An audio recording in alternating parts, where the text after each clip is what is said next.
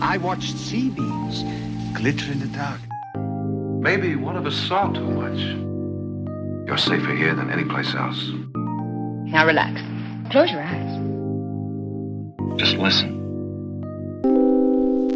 Bonjour et bienvenue dans Année Lumière, l'émission qui parle de cinéma une année à la fois en partenariat avec le magazine Cinématiseur et Tsugi Radio. C'est Thibaut Gomez-Léal qui vous parle et on se retrouve à nouveau pour discuter d'une année de cinéma avec un invité. Avant de débuter, merci encore aux auditeurs qui soutiennent, même modestement, Année Lumière via le site ou l'application Utip. Ça m'aide à produire la meilleure des émissions possibles. Alors merci à eux. Ce mois-ci, mon invité est chargé d'édition chez Gaumont. Il écrit régulièrement pour la revue Schnock et également réalisateur de documentaires. Cette personne décidément talentueuse, c'est Sylvain Perret. Salut Sylvain. Bonjour. Bonjour, comment ça va? Bah ça va, très bien et toi? Bah, Très très bien, je suis très heureux Bon. de t'avoir euh, dans l'émission. Bah, et tu es, tu es l'invité de la dernière de la saison. Voilà, J'essaie de bien 3. finir là.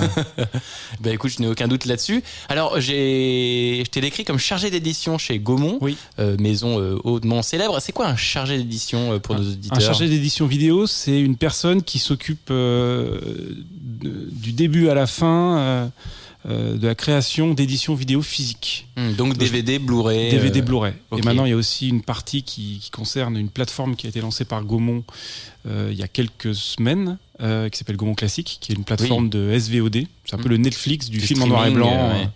Euh, du film de patrimoine. Du coup, tu fais euh, les bonus, tu réalises les documentaires, tu, Ouais. tu fais le contenu qui est additionnel voilà. euh, au-delà du film Voilà. dans les DVD Blu-ray et Je sur les plateformes de streaming. que l'édition se fasse, que ce soit avec les graphistes qui vont nous faire une jaquette, que ce soit avec le- le- le- la partie technique qui vont nous passer les, les éléments, Génial. et puis aller, aller voir comment faire pour avoir la meilleure approche, ou en tout cas une approche cohérente sur un film, sachant que parfois, forcément, quand on fait un film, par exemple de 1934, il y a plus grand monde qui est là pour en parler, donc il faut trouver les bonnes personnes pour en parler. Et tu l'as dit, Sylvain, ce mois-ci, euh, on s'en va au cœur des années 1930 pour décrypter et discuter d'un millésime de cinéma mouvementé, sombre mais passionnant. Une année terrible à bien des égards où la création, les films et ceux qui les font se trouvent attaqués, contraints et censurés. Mais comme dans chaque période où le cinéma devient une arme pour mieux enfermer, il est aussi, euh, paradoxalement, on va le voir, une porte, une passerelle vers plus de poésie, de beauté et de liberté. Bref, aujourd'hui, tu l'as dit Sylvain, on parle de l'année 1934. They asked me how I knew my true love was true. I, of course, replied, something here inside cannot be denied.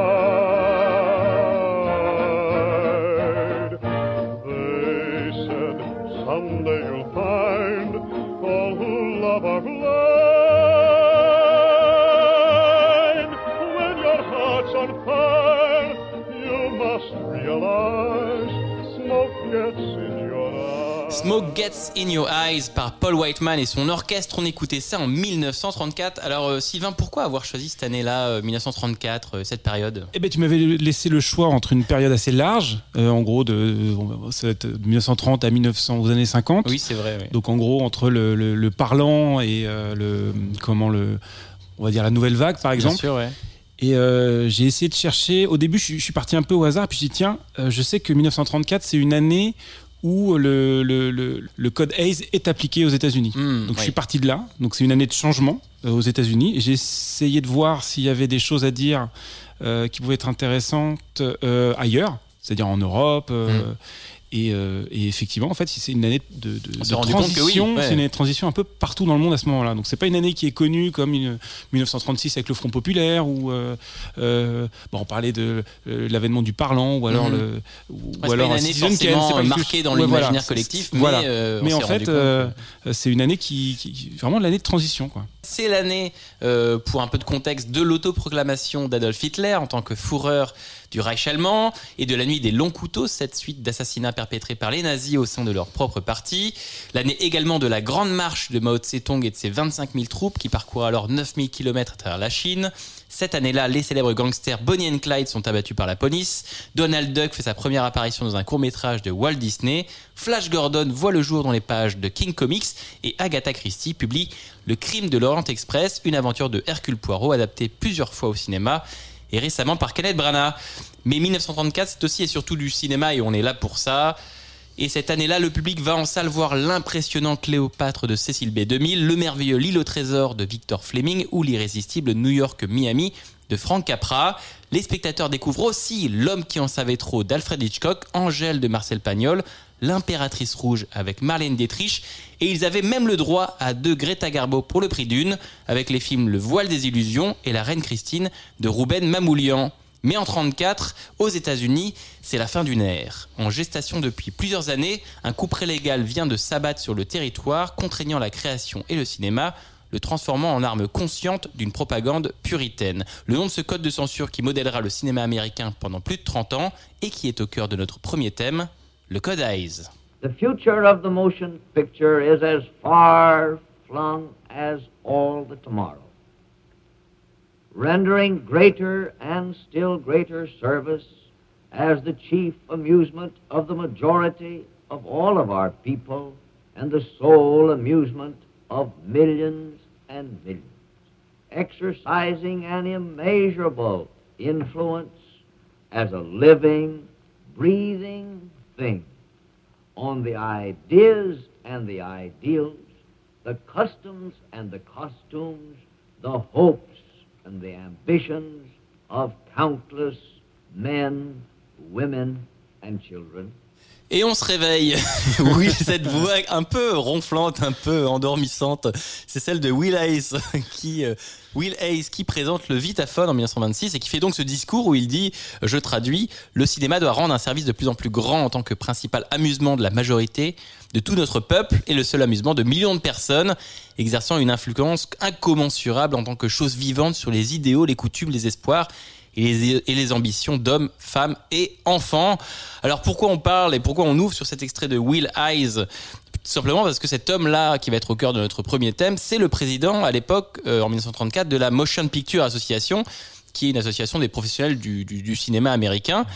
Et il est le créateur de, de ce qu'on appelle le Motion Picture Production Code, qui est un code d'autocensure qui va être mis en place par l'industrie euh, euh, à partir de 1924 et qu'on appellera euh, ce code le code EYES du nom donc de son créateur. Alors on voit qu'il est créé en 1924 et pourquoi on en parle en 34 Tout simplement parce qu'en 34, le 13 juin 1934, il y a un amendement à ce code, l'amendement au Production Code, qui impose aux films américains plus de restrictions morales, c'est-à-dire pas de nudité, pas d'homosexualité, pas de drogue, pas de boisson, pas de jeu, pas de baisers excessifs, de héros immoraux ou d'empathie pour des criminels. Bref, un code assez lourd qui est imposé. Donc, euh, tous les films sortis après le 1er juillet 34 euh, sont obligés d'adopter ces codes-là et sous risque d'amende allant jusqu'à 25 000 dollars et de refus de visa. Donc, ils sont tout ouais. simplement pas distribués euh, dans le pays.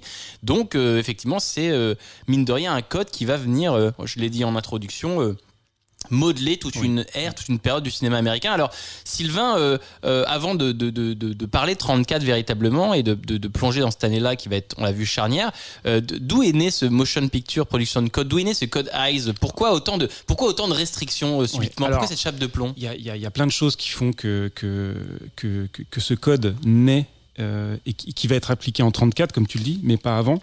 Euh, c'est une sorte de bataille qui va être menée entre Hollywood, qui va être le, le représenté comme une sorte de Babylone euh, ah, oui. aux, aux, yeux du, du, grand public et surtout de la, de la, euh, des gardiens de la sacro-sainte morale. Euh, euh c'est souvent des catholiques. Oui, c'est des catholiques qui, qui, qui, qui, voyaient ça d'un très très mauvais œil mm -hmm. et qui vont voir pendant des années euh, ces gars de l'Ouest à Hollywood faire un peu tout et n'importe quoi et ils vont commencer un peu à grincer des dents. Et ça va se passer sur les écrans. Donc certains films qui vont être transgressifs jusqu'à ce que, enfin, qui vont, qui vont être aujourd'hui considérés comme transgressifs quand on va les voir aujourd'hui mmh. encore.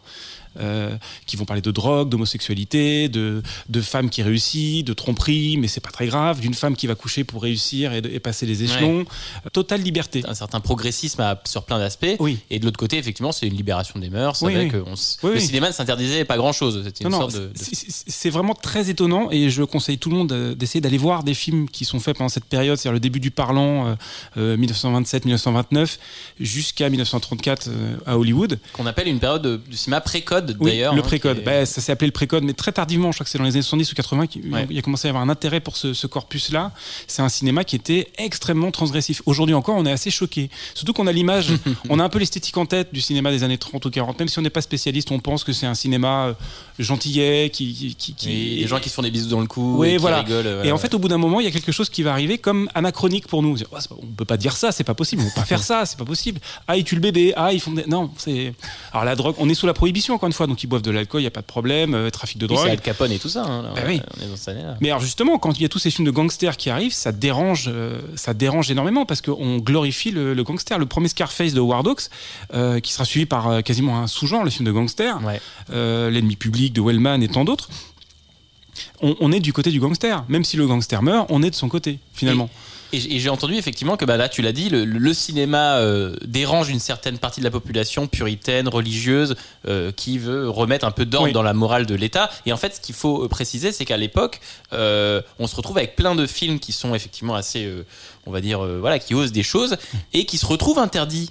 Oui. euh, dans des villes, dans des États, euh, donc il y a, y a des, des dizaines, des centaines de décrets qui sont mis tous les ans, euh, et du coup euh, chaque État est censé euh, réguler euh, ville par ville après, parce qu'il y a des associations qui se plaignent, etc. Donc c'est un peu le bazar véritablement Oui, dans ça, chaque État dans l'intérêt. Donc, donc mine de rien, depuis 10 ans, il y a déjà une- un, un mouvement euh, social, on va dire, de certaines associations pour dire euh, faut, faut réguler ce cinéma qui, qui montre trop de choses à notre, à notre public, etc. Ouais, etc. tout à fait. Mais il n'y a pas seulement les films qui dérangent, mais c'est Hollywood en soi. Oui, c'est Pour, ce que pour représente deux raisons. Euh, la, la première, c'est que Hollywood a aussi cette image sulfureuse Hmm.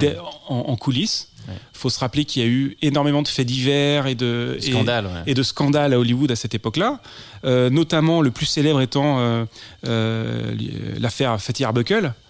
C'est qui Fatih Arbuckle Fatih le Arbuckle, c'est une sorte de. On connaît souvent Chaplin, on connaît aussi Buster Keaton. Ouais. Ben, il y en avait un troisième qui avait autant de célébrités.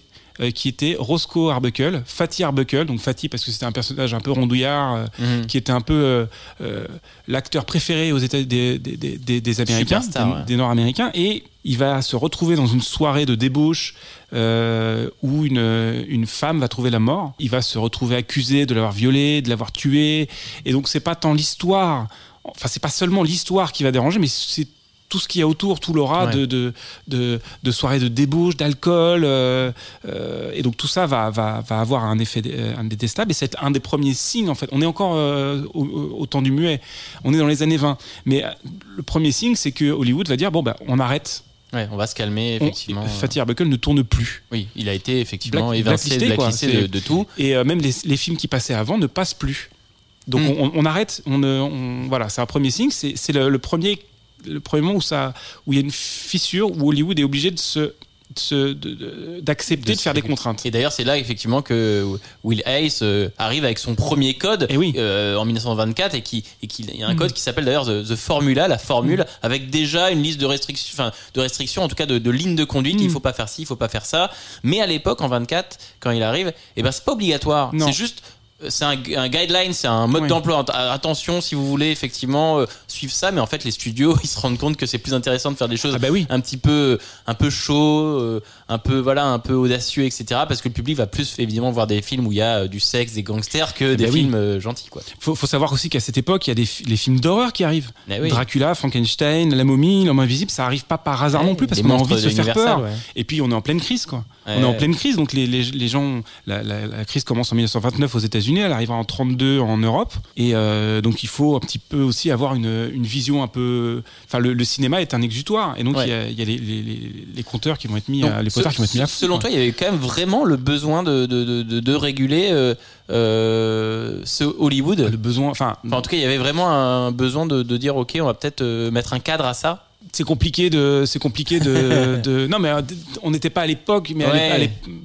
c'est pas des films qui dérangeaient outre mesure à part encore une fois une certaine morale. Ça dérangeait une frange de la population qui était en minorité, véritablement.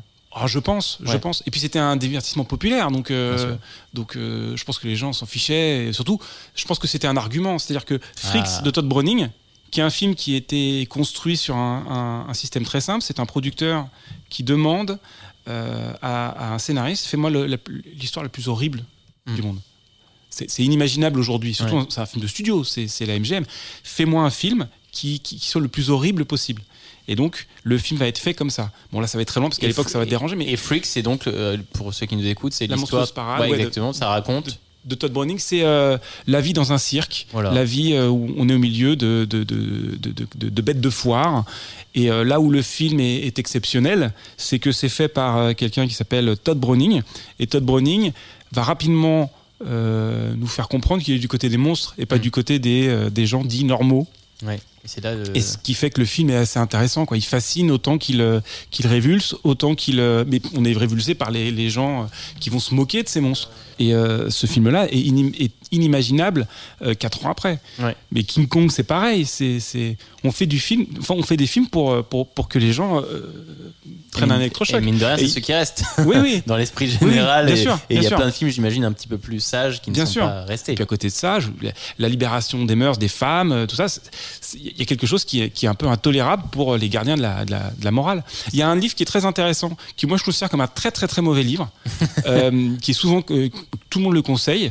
Euh, je pense qu'il faut y jeter un coup d'œil. C'est euh, Hollywood Babylone de Oui. Kenneth Anger, qui est un, un livre qui compile tous les faits divers. Je pense que la moitié est bidonnée Mm. facilement. C'est pas sourcé, c'est pas très sérieux. Ouais. Mais l'in- l'intérêt de ce livre, c'est qu'il donne une vision de ce qui était l'image d'Hollywood à l'époque. C'est cette image extrêmement sulfureuse.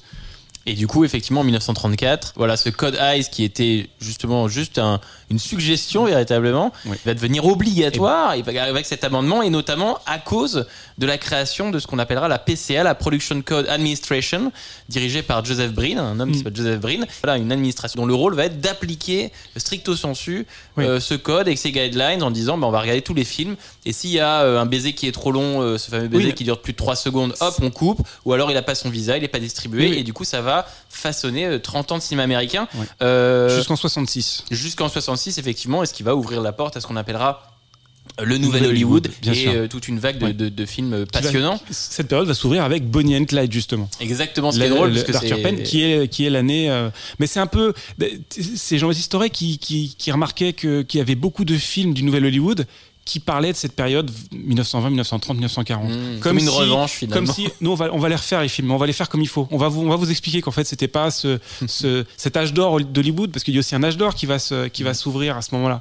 C'est ces moments où euh, Hollywood c'est euh, c'est la métaphore. C'est-à-dire on dit que on sous-entend que, mais on ne montre pas. C'est c'est vrai que là, on a cité effectivement Will Hayes, qui, est, donc, qui donne le, son nom au code Hayes. Mais là, je l'ai évoqué, euh, la PCA, donc euh, cette administration qui va régir le, le code Hayes, est dirigée par un homme dont on parle moins, qui s'appelle Joseph Breen, qui Oui. est, à mon sens, euh, plus important que Hayes. Euh, il, est même, il a un rôle plus prédominant parce que c'est lui qui fait le coup près, véritablement. Et c'est un homme qui est une ordure. Oui. Une horrible Oui, personne. Euh, je vais pas inju- euh, devenir injurieux euh, dans l'émission, mais c'est un homme qui est ouvertement antisémite et qui va empêcher de produire des films, par exemple, euh, contre le gouvernement étranger et nazi. Et alors en 34, euh, autant dire qu'il avait le nez fin.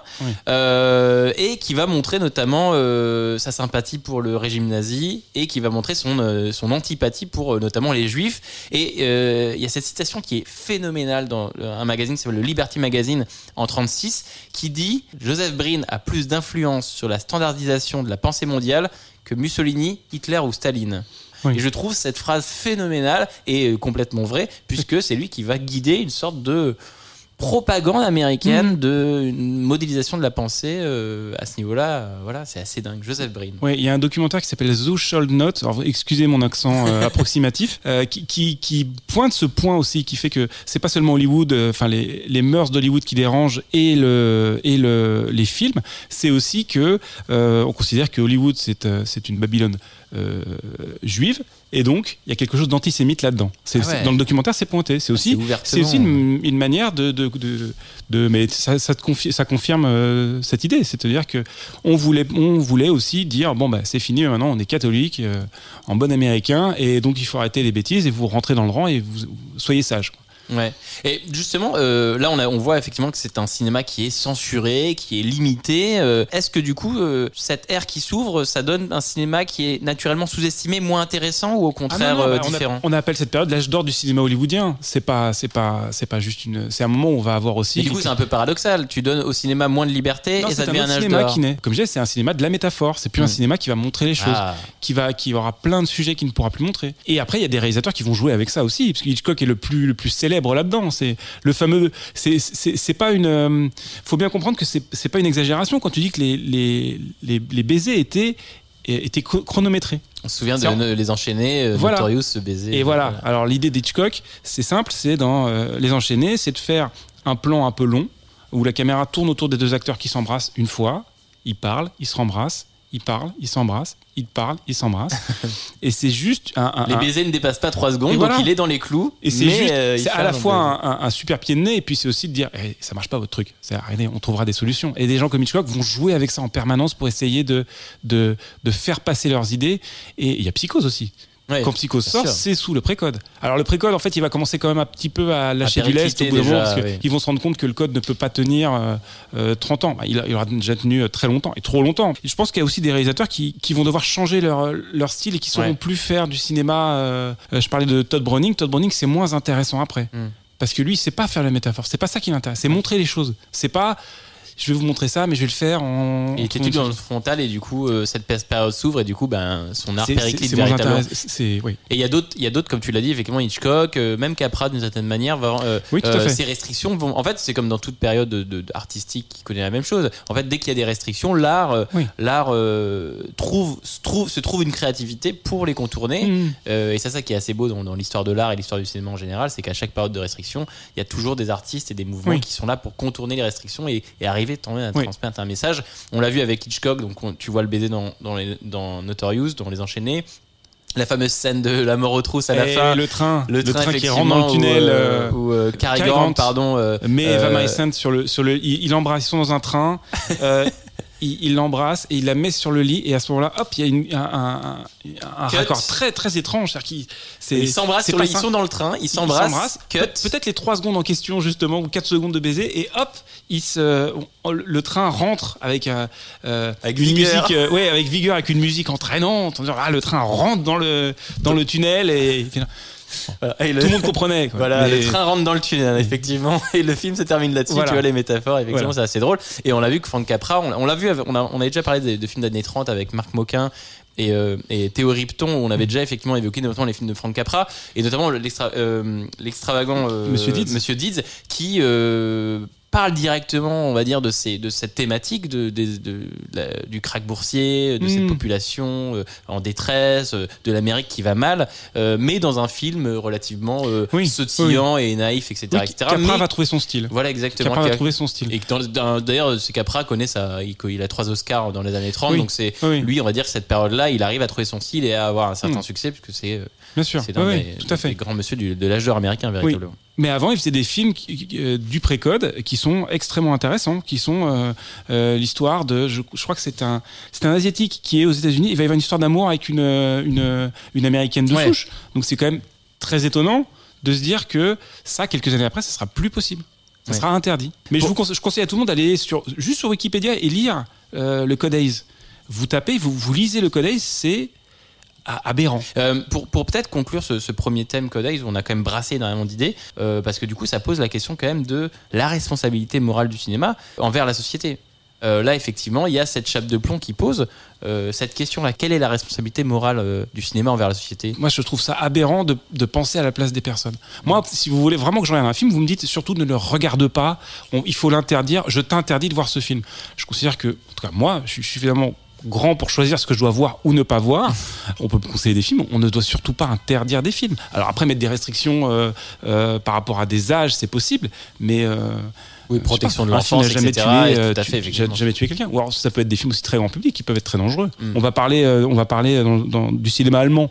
Bon, bah, on n'a jamais interdit ce cinéma-là. Il n'y a rien à interdire. On peut rien censurer sur ces films-là. C'est souvent des ces, ces- ces- ces périodes de restriction, ce sont des prétextes Oui. euh, d'une certaine frange de la population qui Mmh, veut, comme tu l'as dit, imposer euh, une morale euh, Oui. religieuse, etc., Mmh. etc. Mais Au nom des autres. Au nom des autres, mais c'est souvent effectivement des, pas- prétextes. pas hein, euh, Au nom de nos enfants, au nom de machin. voilà. Est-ce que tu voulais rajouter toi quelque chose sur ce thème euh, du code Ice a- allez voir, allez voir des films du, du, du pré-code. Il y a plusieurs éditions qui existent. Euh, alors, c'est pas très évident à voir parce que, mais en import, si vous vous débrouillez, vous pouvez trouver des coffrets qui, qui réunissent des films. euh, C'est une période passionnante, hein, le pré- Ouais. C'est très court, ça dure 5 ans. Ouais, euh, ouais, c'est vraiment des films qui, qui, qui semblent inimaginables. On a, on a tendance à imaginer l'art comme quelque chose qui évolue avec quelques petites nuances. Là, c'est vraiment quelque chose qui était extrêmement libre. Euh, y, il y a une phrase que tout le monde connaît. C'est devenu une blague. On ne sait pas de quel film ça vient, mais ça vient d'un film du précode. Le gangster discute avec la fille. Ils sont très, très, très proches. Et la fille s'arrête et dit Mais c'est ton pistolet que je sens dans la poche ou tu es très content de me voir? Quand on regarde là un là. film des années 30, on se dit Mais c'est pas possible. Ça a été, ça a été réenregistré ou c'est une sorte de, de- de- de détournement ou quelque chose? Non, non, c'est des films qui allaient très, très loin. Et ce qui est intéressant aussi de voir, c'est des sagas. Il y en a eu quelques-unes. La plus connue, c'est euh, c'est Tarzan, qui avait eu des films à l'époque. Certains avant. Et puis la série a, continué après. Et au fur et à mesure, on se rend compte que, hop, à un moment, comme si on passait en hiver, c'est-à-dire que les costumes deviennent très très grands tout de suite. On n'a plus euh, Jane qui se baigne nue dans l'eau, c'est non, non, de très loin. Et puis elle est habillée, et puis quelque chose de très puribond qui est tombé d'un coup, qu'il y aura quelque chose en moins, il y aura le piment en moins. comme si on coupe la folie de, de quelque chose. Comme si on coupe la folie de quelque chose. C'est une belle phrase, effectivement. Et surtout, juste pour finir dessus, très intéressant de voir la place de la femme dans ces, dans ces films de précode. C'est Cinéma euh, progressiste, oui, oui, euh, il y a- bien des aspects. J'ai tendance à tous, tous les, les mélanger, mais je me souviens d'un où une femme, euh, dans une comédie, s'amuse à monter, monter les échelons de la société par euh, en couchant avec des hommes. euh, avec lui parce qu'à ce moment-là il va passer il va pouvoir passer sous-directrice ou femme du sous-directeur et puis après elle va prendre hop, directeur et puis patron général et puis président de l'entreprise mais avec quelque chose de presque bienveillant C'est- génial c'est une sorte de légèreté, Ouais, d'insouciance ouais. et de ouais. et c'est assez libérateur. Bah. Merci beaucoup Sylvain pour pour toutes ces, ces recommandations. En tout cas, c'est effectivement ces suggestions de, de films. Voilà qui conclut parfaitement ce premier thème de, de l'émission sur euh, 1934. Vous êtes toujours en train d'écouter Anne Lumière. On est toujours toujours avec Sylvain Perret et on s'en va sans plus tarder vers le second thème de notre émission.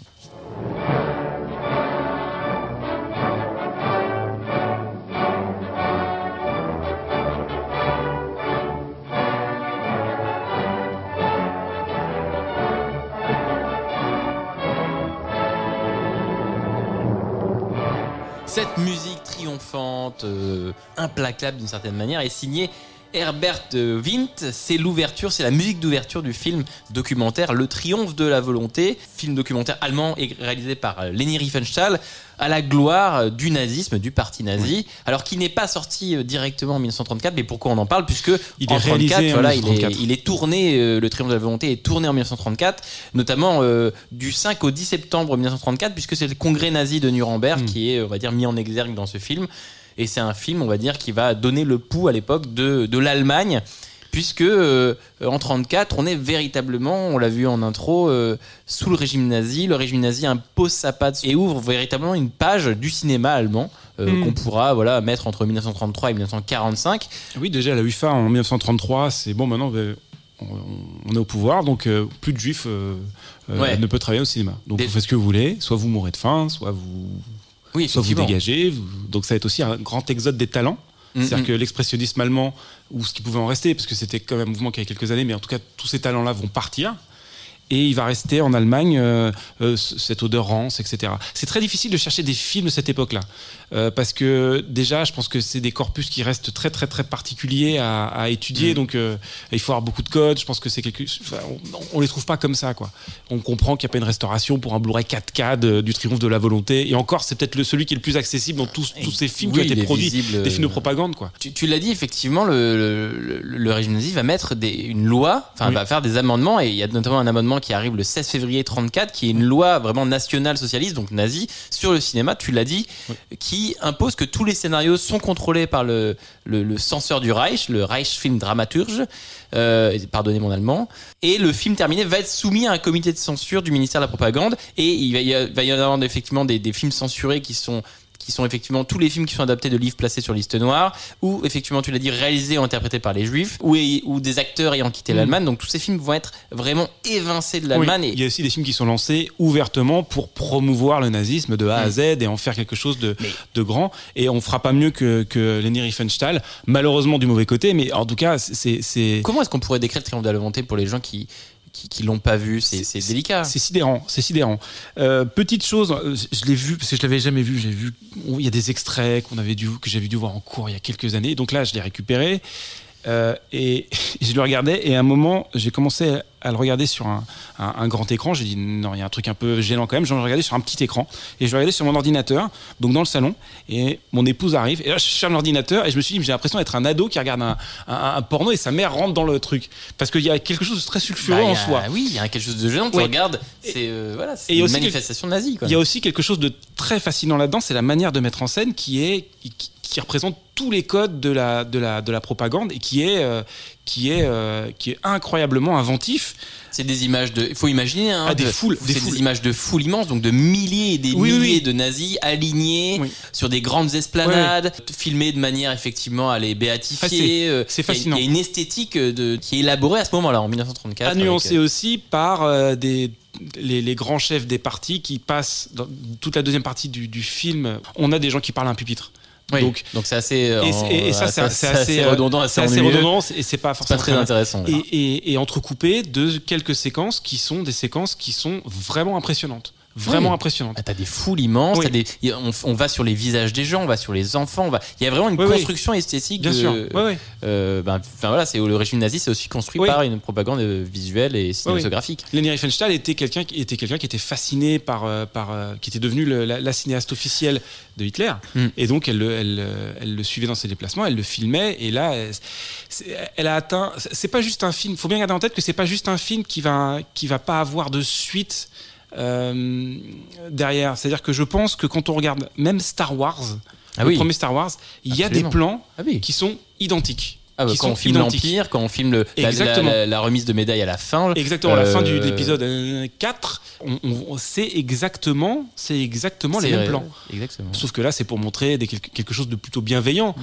L'autre, c'est- très rance. hein. C'est vraiment très gênant à regarder. Et c'est vrai que le Triomphe de la volonté est devenu une référence visuelle, Mm. esthétique pour Oui. énormément de films, dont tu l'as dit, La Guerre des Étoiles, ce qui est assez saisissant. Alors, tu as parlé de Leni Riefenstahl, effectivement, qui euh, est euh, la documentariste, la réalisatrice attitrée du, du, du Reich euh, pendant toute la, effectivement les années 30 et jusqu'en 45. C'est une, donc c'est une actrice d'abord qui est devenue ensuite réalisatrice dans- au début des années 30, euh, grâce elle a monté comme ça les échelons avec l'approbation d'Hitler. Elle, a, elle tournera donc le Triomphe de la volonté en 35, puis Les dieux du stade. les dieux du stade avec les JO qui se sont passés à Berlin en 36 et enfin elle tournera après d'autres films notamment Tiefland euh, qui est tourné en 40 et qui sortira bien des années plus tard mais en tout cas voilà elle va se concentrer sur sur bah, des films qui vont mettre en exergue euh, le peuple allemand Mm. euh, la politique allemande le parti nazi etc et c'est des films qui euh, comme le triomphe de la volonté sont assez dérangeants à regarder parce qu'avec le recul ben c'est on se regarde on se regarde un morceau de propagande. Moi pareil je regardais le film j'étais là euh, moi je le regardais chez moi je- on entend la musique nazie Oui, t'entends les dis- le discours de la voix d'Hitler qui gueule ces discours de haine et c'est euh, et bah tu baisses le son parce que Mm. t'es un peu gêné t'as pas envie que tes voisins t'écoutent et après les deux stade c'est aussi ces histoires parce que y a, Mm. ça se tourne euh, on va en- t'as des images en Grèce Ouais, t'as des images en truc culte du corps, le culte il faut de- l'avouer que c'est c'est visuellement euh, saisissant et assez assez magnifique mais c'est euh, dans le fond euh, assez Mm. abject et assez Ouais, immonde à ouais, c'est une expérience un Ah, peu bizarre c'est une expérience un peu bizarre Oui, oui.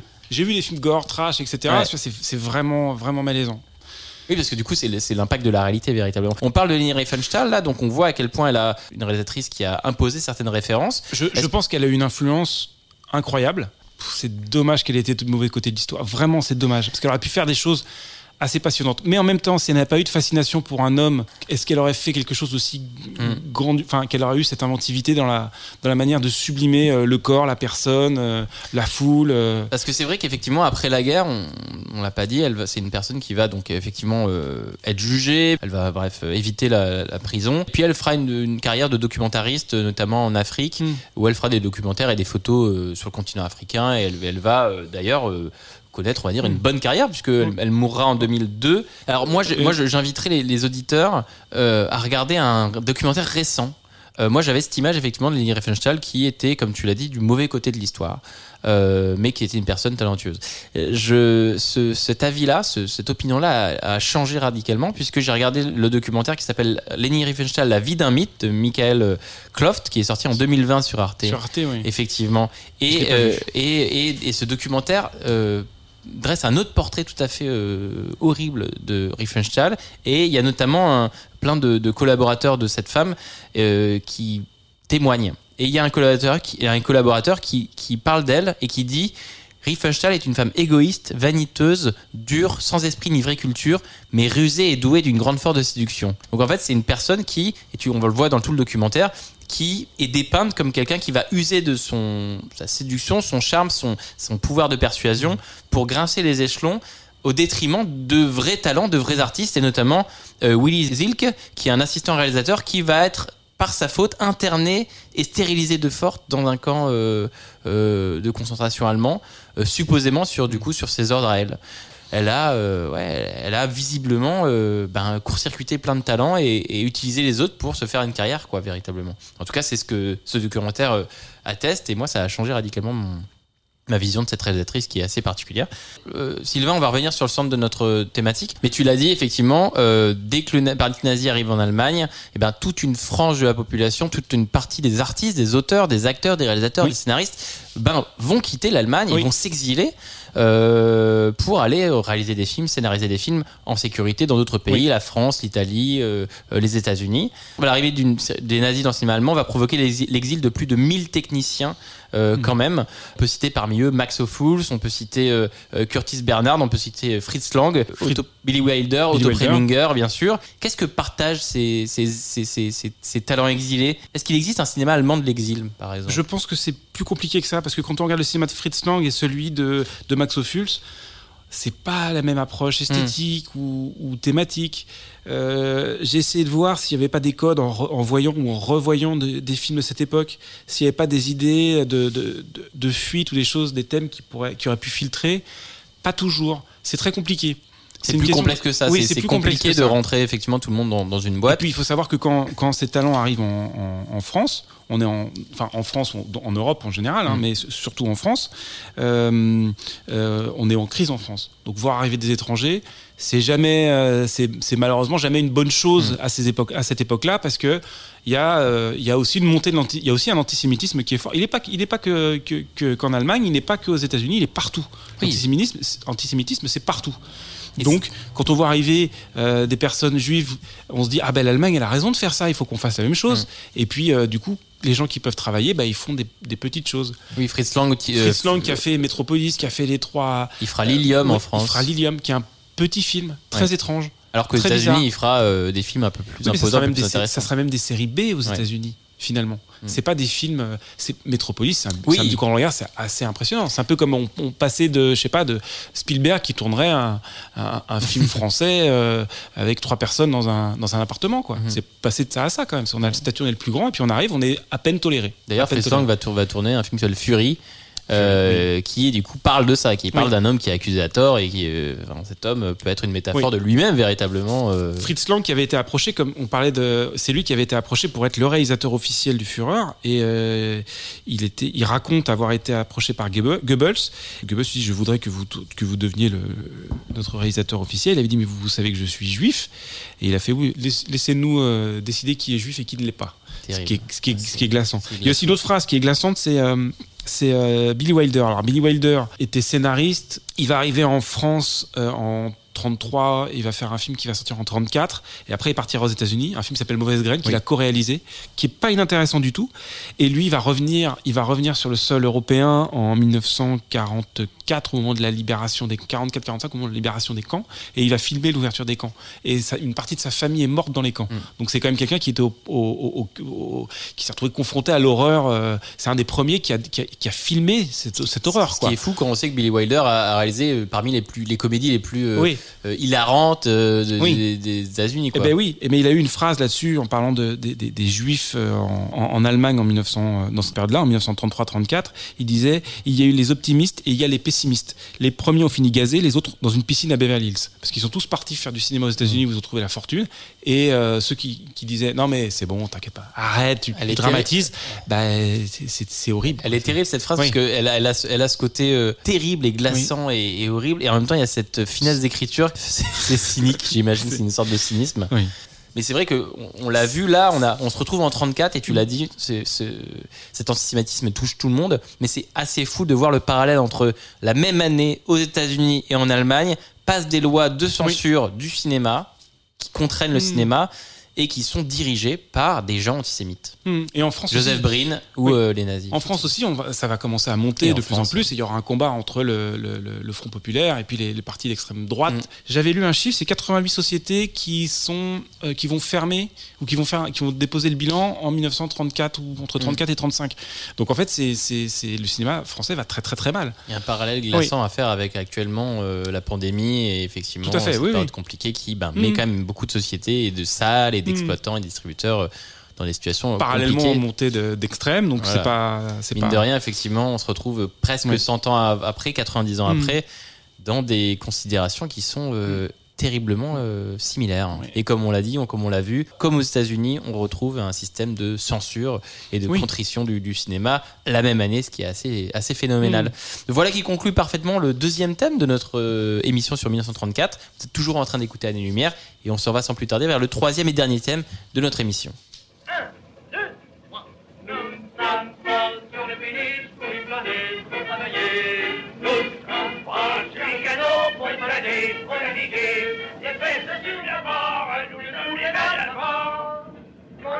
Le sourire d'une belle nous regarde et nous appelle. Et si la table dure, ils ont bien beau la mur, avant qu'à le cœur d'une métier de marinier. Cette chanson, elle est extraite euh, du film La Talente de Jean Vigo. C'est le chant des mariniers chanté par Jean Dasté et Michel Simon. Euh, donc dans ce film de Jean Vigo, euh, qui raconte l'histoire de Juliette qui, pour quitter son petit village, va épouser Jean, un marinier, et qui les suit donc sur sa péniche La Talente, sur laquelle se trouve aussi le vieux Jules et un jeune Mousse. Mais la mariée s'adapte mal à la vie à bord et quand arrive l'escale à Paris, elle va reprendre sa liberté. Euh, la Talente est le premier et unique long métrage de Jean Vigo. J'insiste bien sur long métrage, puisque le cinéaste est réalisateur également de Zéro de conduite, qui est un moyen métrage sorti en 33 d'un film qui s'appelle À propos de Nice en 1930 et de La natation par Jean Taris qui sortira en 1931. Alors pourquoi on parle de La Talente, pourquoi on parle de Jean Vigo? Euh, simplement, bah, déjà effectivement c'est un film qui est important et tout simplement aussi parce que Jean Vigo est, est un cinéaste qui est et important et aussi est une référence et Oui. qui est un, un cinéaste qui est mort très très jeune puisqu'il Oui. va mourir le 5 octobre 1934 à 29 ans d'une septicémie quelques semaines seulement après la sortie du film La Talente. pas exactement. Ah, C'est pas la Talente qui sort, c'est le Chaland qui passe. Alors oui, que le film a été remonté. Tout à fait, effectivement, parce que Le Chaland qui passe euh, était le titre, en tout cas, du, du film euh, tel quel est sorti à l'époque. Et La Talente est un film euh, qui a été morcelé, charcuté, Oui. remonté. Et donc, en fait, La Talente qu'on peut voir aujourd'hui en 2022 n'est pas exactement le Non, même film que les, la plus proche, spectateurs ont vu en euh, 34. ouais. qui a essa- la plus proche qu'aurait imaginé euh, Jean Jean, Vigo, ouais. Mais Jean Vigo n'a jamais vu euh, La Talente que nous on voit aujourd'hui. Ah non, non, non, non, non. Non, Donc il, assez- il- assez il était, il saisissant. était- il était malade au moment du tournage déjà et il était, en- il avait écrit des notes, il faisait le mont- il avait donné des notes au monteur qui a fait autre chose parce que C'est un, cinéma de quoi, le cinéma de Jean Vigo euh, Pour ceux qui n'ont ont jamais vu un film de Jean Vigo, c'est c'est, ça ressemble à quoi? c'est- c'est très compliqué. C'est un cinéma assez unique qui a pas fait école tout de suite, ce qui fait qu'il est unique. C'est-à-dire qu'en fait, il faudrait pratiquement pas en parler comme un film de 1934 d'une certaine Ouais. manière. Comme l'influence est tardive, il n'est pas rentré dans un moule où il a pu influencer un petit peu des films qui se sont un petit peu inspirés, etc. Il a inspiré beaucoup plus tard. C'est une anomalie, je dirais. C'est une anomalie, ouais. C'est une anomalie. Il y a quelque chose de très romantique dans ce cinéma-là. Déjà en son histoire, Mm. cet homme qui va mourir à 29 ans après avoir fait, euh, comme tu disais, donc un, Un long court métrage métrage sur Nice, quelques- qui s'appelle ouais. à propos de Nice, euh, qui montre la ville de Nice, euh, donc euh, en, en faisant quelque chose d'un peu anti-bourgeois, un peu anarchiste, en montrant le- la débauche de la ville, etc.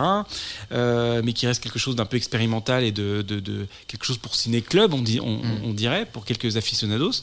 Et puis après, il fait cette publicité qui est la natation par Jean Taris, qui effectivement a quelques a quelques effets très intéressants où il va filmer sous l'eau ce- et il va faire des ralentis. C'est un amoureux des effets. C'est vrai qu'il est, il est précurseur sur quand même pas mal de choses. Oui. En tout cas, il, il tente des choses et comme tu l'as dit, il Mm. tente des choses stylistiques, esthétiques. Oui. euh, de, pour aller atteindre, moi, je, moi, si il faudrait le définir, c'est une sorte de, c'est un, un cinéma qui est lyrique, une sorte Oui. de poésie et, et c'est un mélange entre voilà lyrisme, poésie, euh, aussi ce, ce, fond social qui est toujours présent, Très jeune, très vivant. très vivant. Très vivant. Et euh, son film suivant, bah, Zéro de conduite, pareil, il va. Alors c'est très drôle parce que c'est un film qui montre euh, euh, des élèves euh, qui d'une d'une école qui doit avoir quoi, 10-12 ans Ouais. ou 14 ans, euh, qui, qui, qui, qui mettent le bazar dans, leur- dans leur école.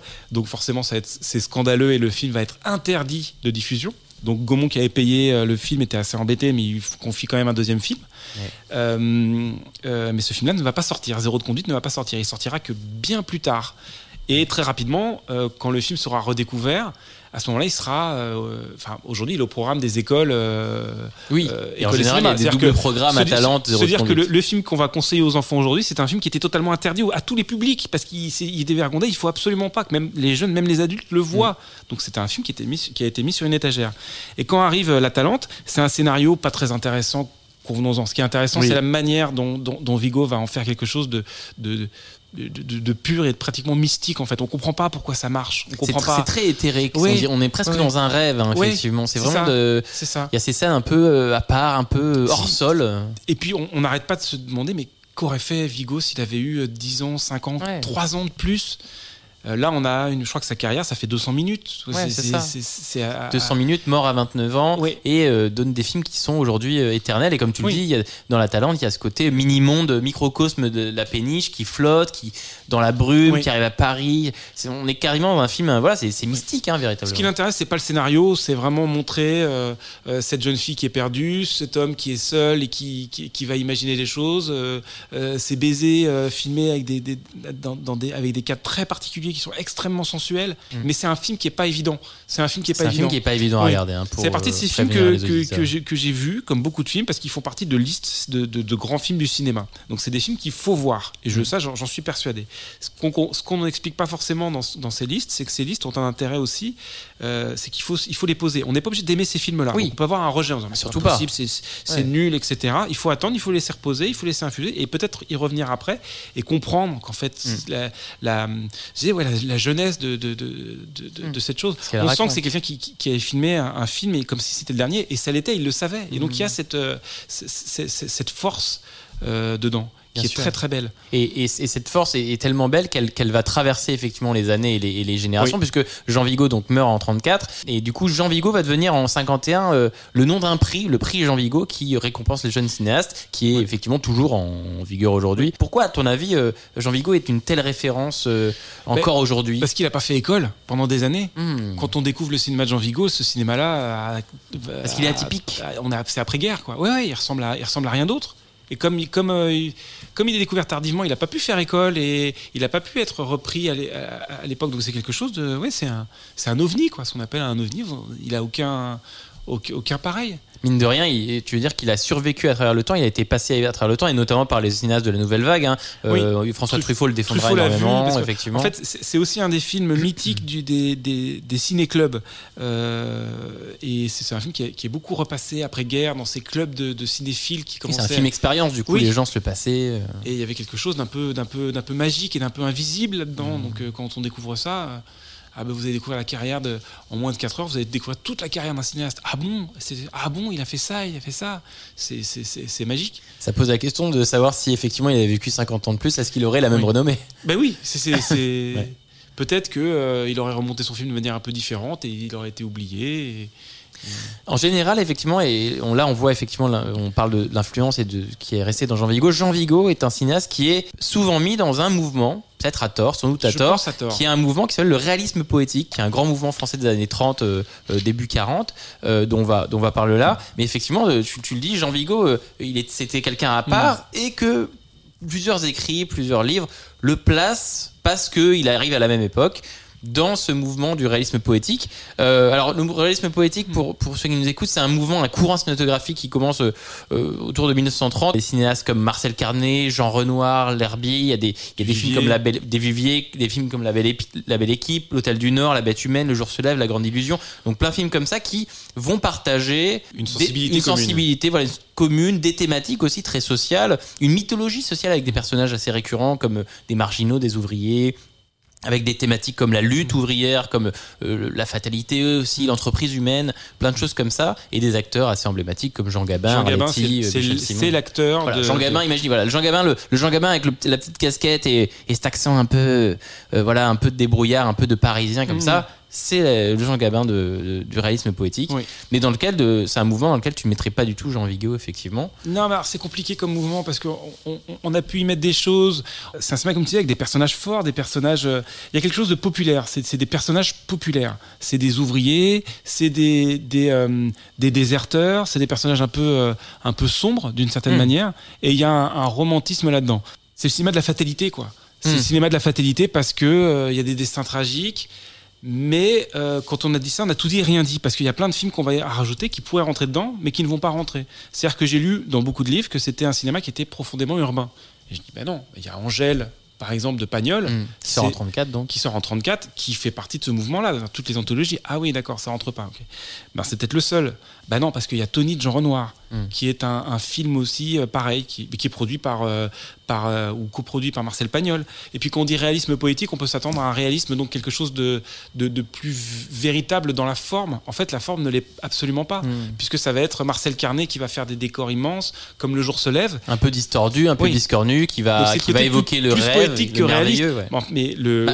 le, le, le, euh, le côté social et le côté, euh, le côté, euh, ce côté-là est réaliste, Mm. mais le- la forme ne l'est absolument pas. Oui, en fait, tu as le fond Qui est des- oui. le- qui est effectivement réaliste et tu as la forme qui est euh, Mm. féerique, merveilleuse, véritablement. D'ailleurs, il y a, y a une autre appellation du réalisme poétique qui est le fantastique. Qui est, Oui, voilà, qui est réalisme fantastique. Et bah, moi, j'ai entendu fantastique social. Ou fantastique social. Effectivement, qui du coup aussi donne une autre. euh, une Oui, c'est peut-être plus juste. On a souvent dit que le dialogue avait été, été très important dans ce cinéma-là. Oui, le Prévert, Prévert, Janson, c'est- un travail Charles Il y a cette dimension poétique véritablement, hein, et dans les décors, et dans les lumières, qui sont un peu irréels, et effectivement aussi dans les dialogues où il y a des dialogues assez fous. Tout à fait. Et je pense que la figure centrale de ça, c'est comme tu dis, c'est c'est Jean Gabin. Même s'il y avait d'autres acteurs, qui, c'est Jean Gabin. Jean Gabin qui va tourner avec Duvivier, qui va tourner avec Prévert, avec euh, pas avec Prévert, pardon, avec Carnet, Mm. les dialogues de Prévert, et Renoir. Et c'est un peu le, le centre de, de, de- de tout ça. Ce qui est intéressant aussi, c'est que c'est un cinéma de travailleurs et de, on pourrait presque dire ça aujourd'hui avec Cinéma- une autre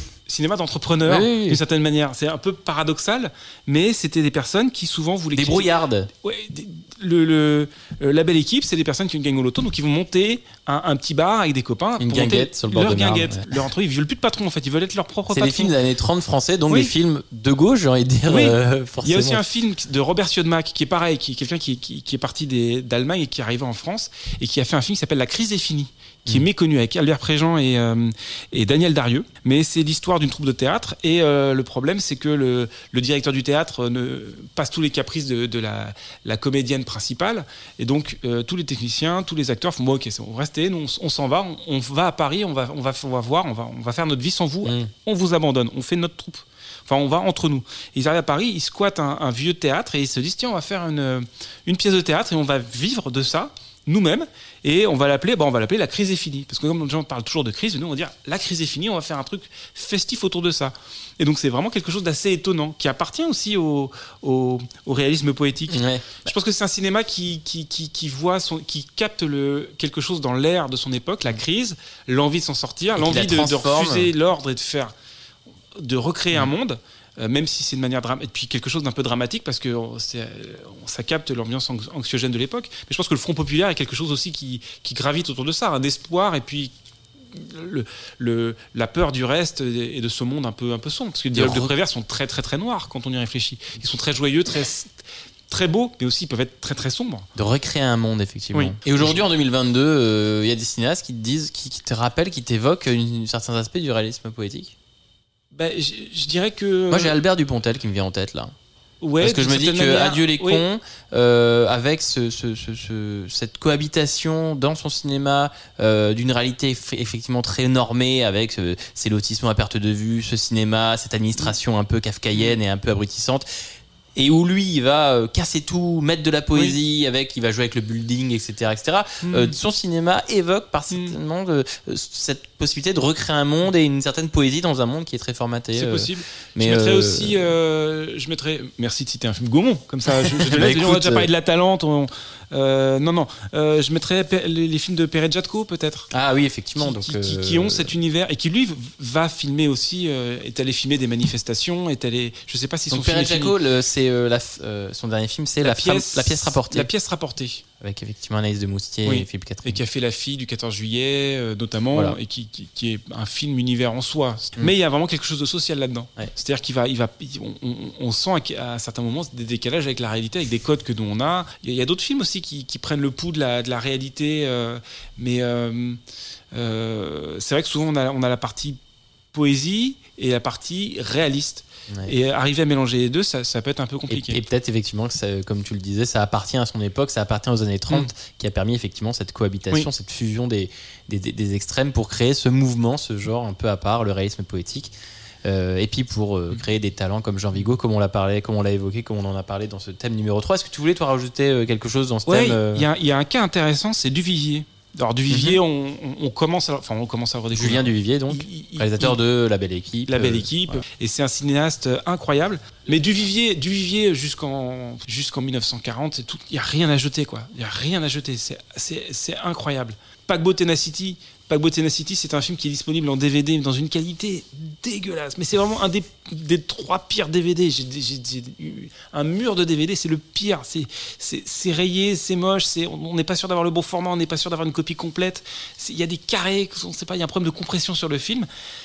Mais on découvre vraiment, euh, pareil, toujours Albert Préjean, donc homme du peuple, qui arrive et qui va décider de, euh, de- quitter son travail de, figurant dans un, euh, sur un tournage pour partir avec son ami au Havre, pour partir euh, faire fortune et aller travailler et monter sa propre entreprise euh, au Canada. Et il va arriver au Havre, et là, il va croiser les gens du Havre, il va parler avec eux, et ça va être des petites guinguettes, etc. Et c'est filmé de manière admirable, c'est, euh, une énergie incroyable, et on, on retrouve ce côté euh, de ré- du réalisme poétique. Quoi. On est vraiment ancré dans ces gens qui travaillent et on y croit. En tout cas, voilà, bah, j'espère que la, la- la passion de, de Sylvain vous aura, vous aura convaincu et merci encore d'avoir effectivement partagé euh, tous ces films, euh, notamment celui de Julien Duvivier qui a l'air effectivement passionnant, que j'ai pas Oui. vu et que j'ai hâte de découvrir. Euh, voilà, en tout cas, qui conclut parfaitement ce troisième thème euh, de notre émission sur 1934. Merci Sylvain. Mais on va pas vous laisser là. Hein. On vous quitte pas avant, en tout cas, de nous avoir, de vous avoir partagé nos petites recommandations de cette année-là.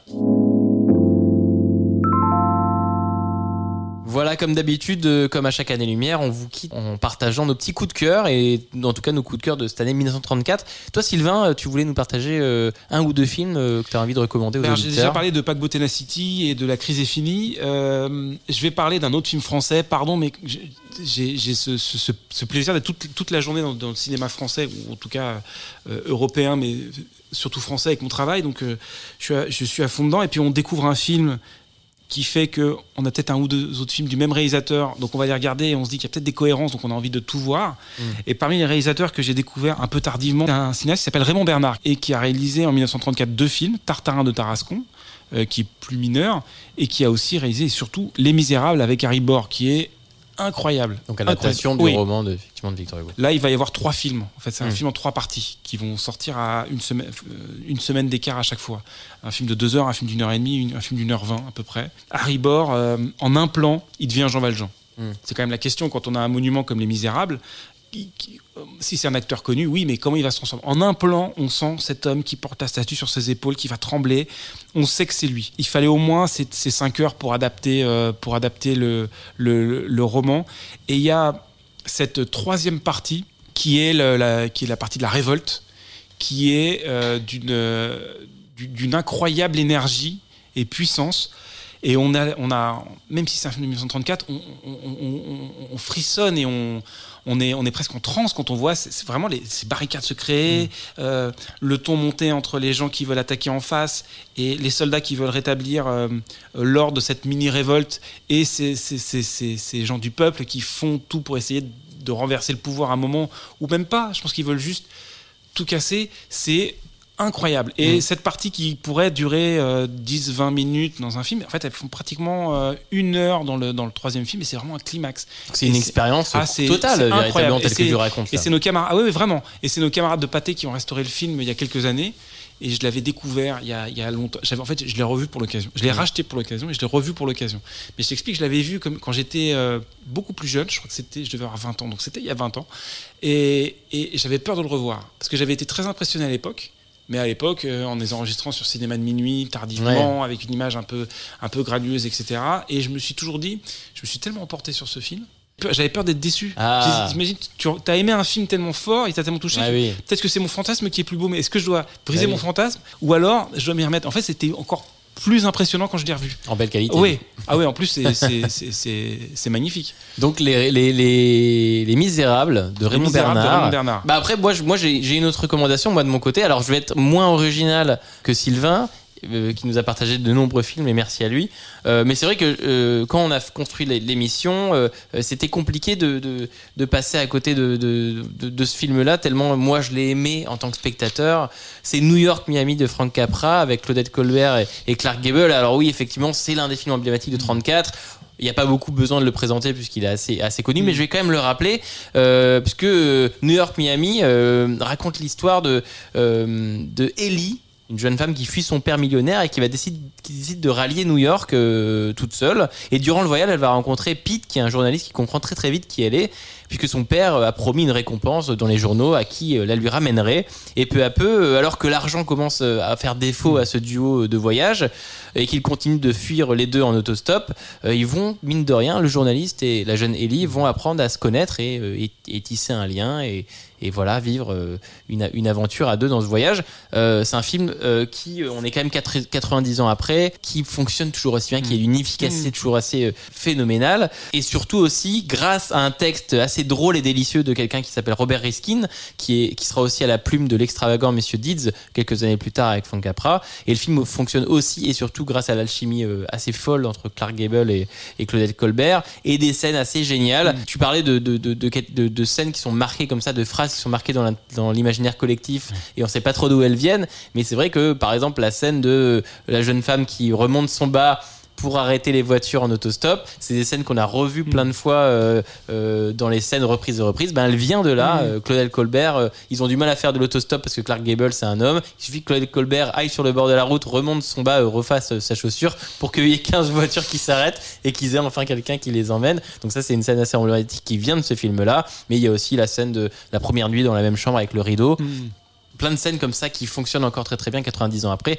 et qui sont assez formidables. Et c'est simplement un film aussi emblématique euh, des années 30 on en a parlé. Plein d'espoir assez feel good parce que c'est une comédie romantique Oui. véritablement. D'ailleurs c'est une comédie romantique. Moi je trouve que c'est toujours 90 ans après l'une des meilleures comédies romantiques. Et c'est très juste ce que tu disais effectivement il faut pas avoir peur de ces de ces grands films un peu monumentaux euh, qu'on qu'on qu'on qu'on étiquette classiques. Et dans l'autre sens on l'a dit juste avant il faut pas avoir il faut pas avoir peur non plus de dire qu'on n'aime pas les non, classiques et que ce sûr. classique Non, là non. euh, nous ennuie, que ce classique-là nous plaît pas, et c'est pas très grave. Les classiques Non. ne sont pas là pour être euh, aimés forcément systématiquement.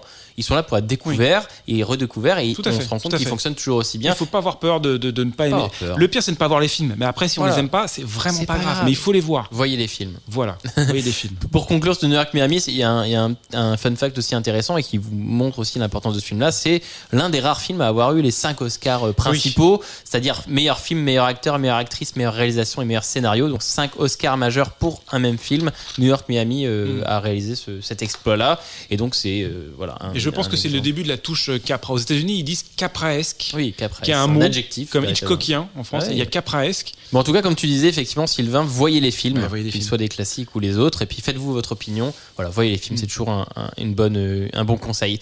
Voilà qui conclut cet épisode d'Année-Lumière consacré à l'année 1934. Euh, merci Sylvain Avec euh, Perret d'avoir partagé ton cinéma avec nous. Euh, toujours un et plaisir, tous merci tes à toi de conseils, tous tes recos et, et c'était assez assez fameux. Merci beaucoup. Euh, merci bien sûr au magazine Cinématiseur et à Tsugi Radio qui nous accueille dans son studio de la Villette à, à Paris. Euh, enfin un immense merci à vous chers auditeurs pour votre écoute, votre soutien et votre fidélité.